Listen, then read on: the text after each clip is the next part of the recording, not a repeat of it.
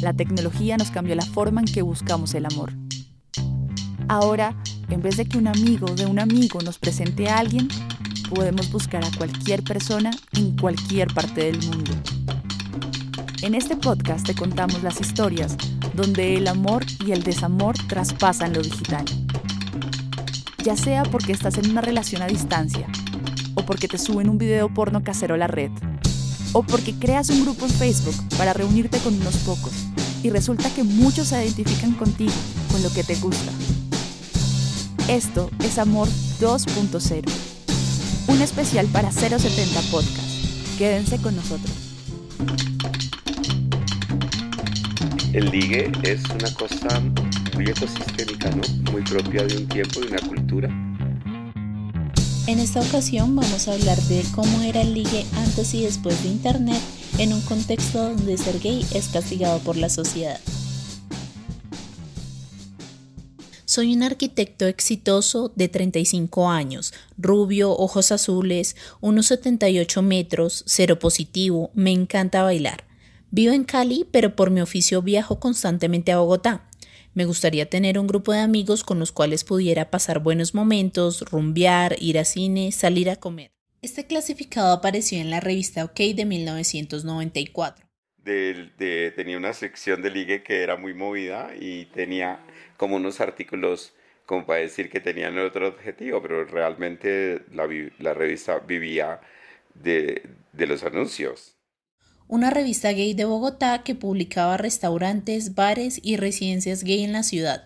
En su momento la revista buscaba mostrar a la comunidad gay, comentar sus propios temas y hacerles partícipes de su propio destino, dijo uno de los editores al periódico El Tiempo. Los editores no revelaron su identidad porque aseguraban que no tenían garantías de que conservarían sus trabajos si esto pasaba. Antes se usaban clasificados en revistas impresas. Manuel es escritor y cofundador del movimiento gay de 1970 en Colombia. Él experimentó ser gay cuando era penalizado por la ley y por la sociedad y nos cuenta qué lugares había para conocerse. En el edificio de Avianca había una oficina de correos y unas cajas postales en donde te llegaba la correspondencia, un apartado postal se llamaba. Yo fui a recoger el correo y me rasqué los testículos, pues. Y entonces un hombre se me acerca y me invita a tomar café y cuando estamos tomando café yo le pregunto, ¿y por qué me invitó? No, porque te cogiste así el pene y me lo mostraste. Yo quedé como, oh, yo nunca haría eso. claro. Pero entonces yo le pregunté, ¿pero, ¿pero por qué estabas ahí? No, es que ahí las personas bajan las gradas y miran y se ligan y ya. Ah, tenía ni idea.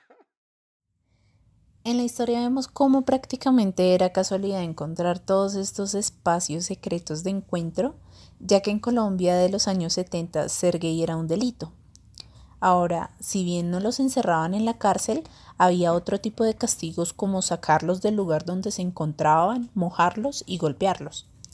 Esta situación crea una necesidad, la necesidad de encontrarse con el otro o con la otra en un escenario de lo no permitido. Sin duda, la tecnología ha posibilitado todo esto y hoy en día conocemos aplicaciones como Tinder o Grindr, pero esto no ha sido así desde siempre. Todo esto ha sido un proceso. Antes hubo otras aplicaciones que eran muy extrañas, que, que fueron como las previas. La gente no ponía perfiles, sino que era que, por ejemplo, estabas en el aeropuerto y decía que alguien estaba a 50 metros y entonces tú volteabas a mirar quién estaba a 50 metros y ya. Las tecnologías a través de las cuales estos encuentros se hacen posibles no se quedan solo en esto. Al contrario, han configurado el lenguaje y las experiencias de cómo nos relacionamos con el otro.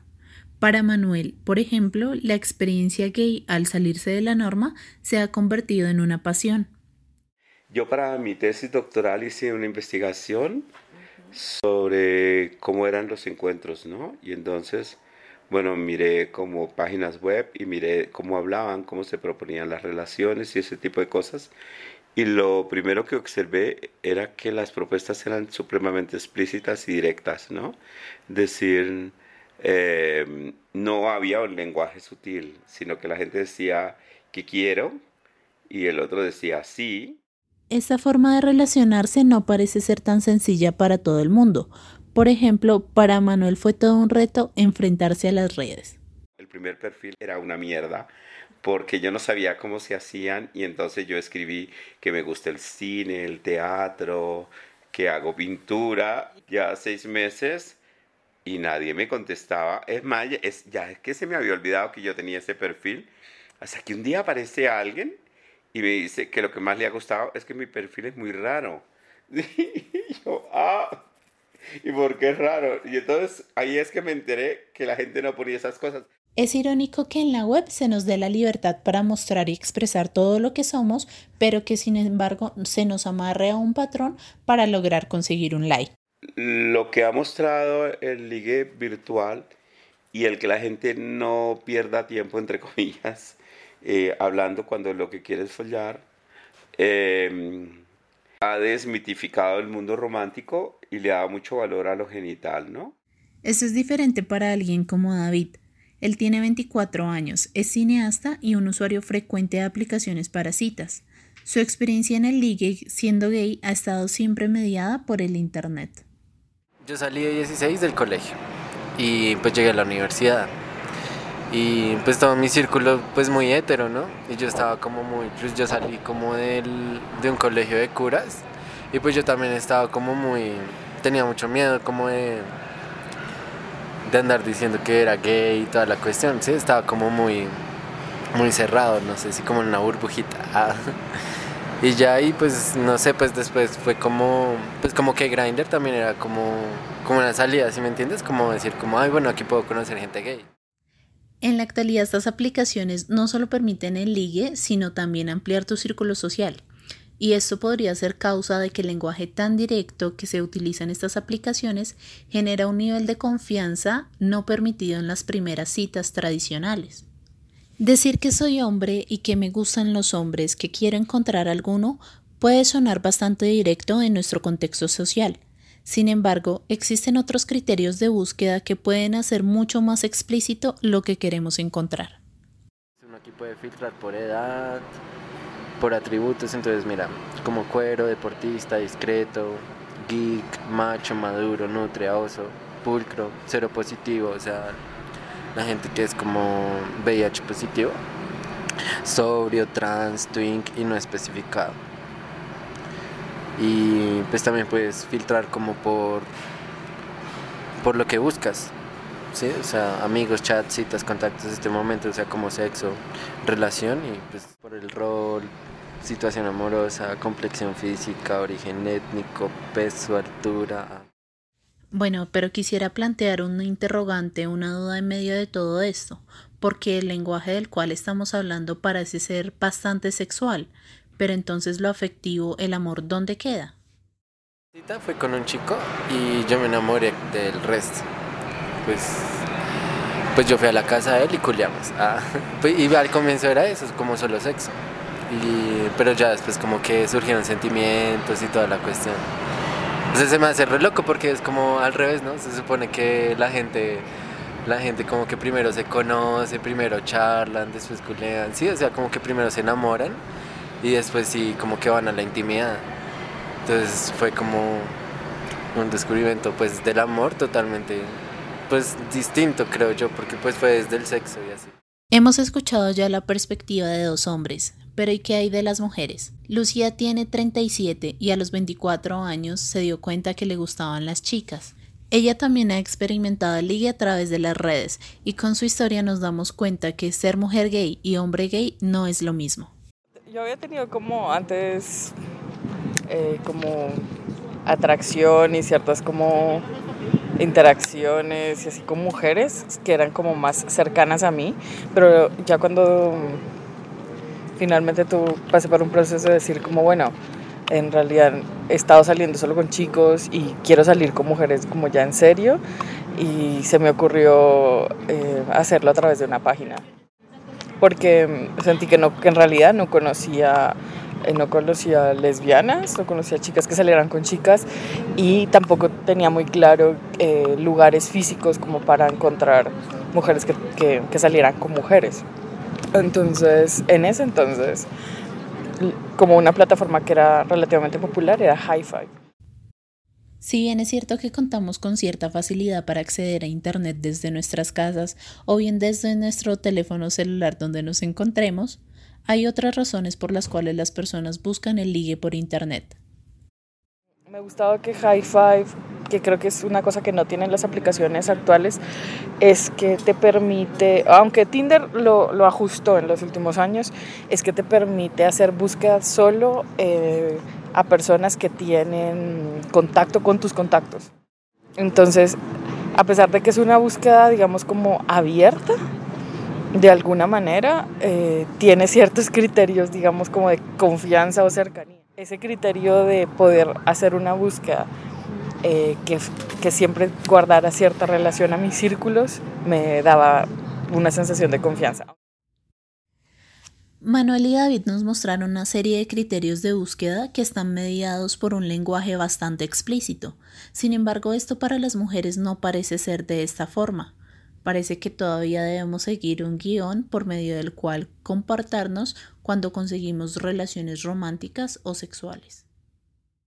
Creo que todavía es muy funcional como para el tipo de interacción de lenguaje, de jerga que utilizan los hombres que tienen sexo con hombres para interactuar, para decir que quieren y como para concertar algo. Siento que las mujeres somos muy diferentes a la hora de, de buscar cosas. Eh, el lenguaje que usamos para abordarnos y como para mostrar interés, para tanto como para decir qué quieres, como para mostrar interés para la otra persona es diferente. Sí, o sea, como las mujeres, ¿por qué tendríamos que querer todo el rato, tener la gran historia romántica, eh, estar enamoradas para follar y luego que eso se vuelva un compromiso? Y sí, o sea, creo que entonces muchas de todas esas construcciones hacen que interactuemos de forma muy diferente que los hombres. Es algo que a mí en realidad me molesta. O como que me gustaría que pudiésemos ser más libres y más explícitas y mucho más directas en la manera en que tenemos nuestras interacciones. O sea, me gustaría que hubiera realmente un grinder funcionando para lesbianas, que es mucho más explícito que Tinder. Y que esas aplicaciones también se vayan, digamos, funcionalizando a las, cosas, a las cosas que efectivamente queremos. O sea, si ese, si ese tipo de interacción, de interés y tal, fuera de verdad funcional para cómo interactuamos con mujeres, probablemente existiría un grinder funcional para lesbianas. Pero como no, no existe.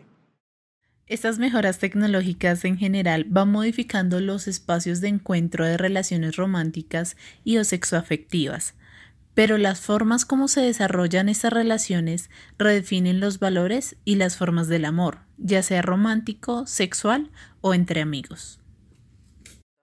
Las experiencias chéveres que he tenido en Grindr han sido, pues que sí he conocido el resto de amigos y no necesariamente para tener sexo.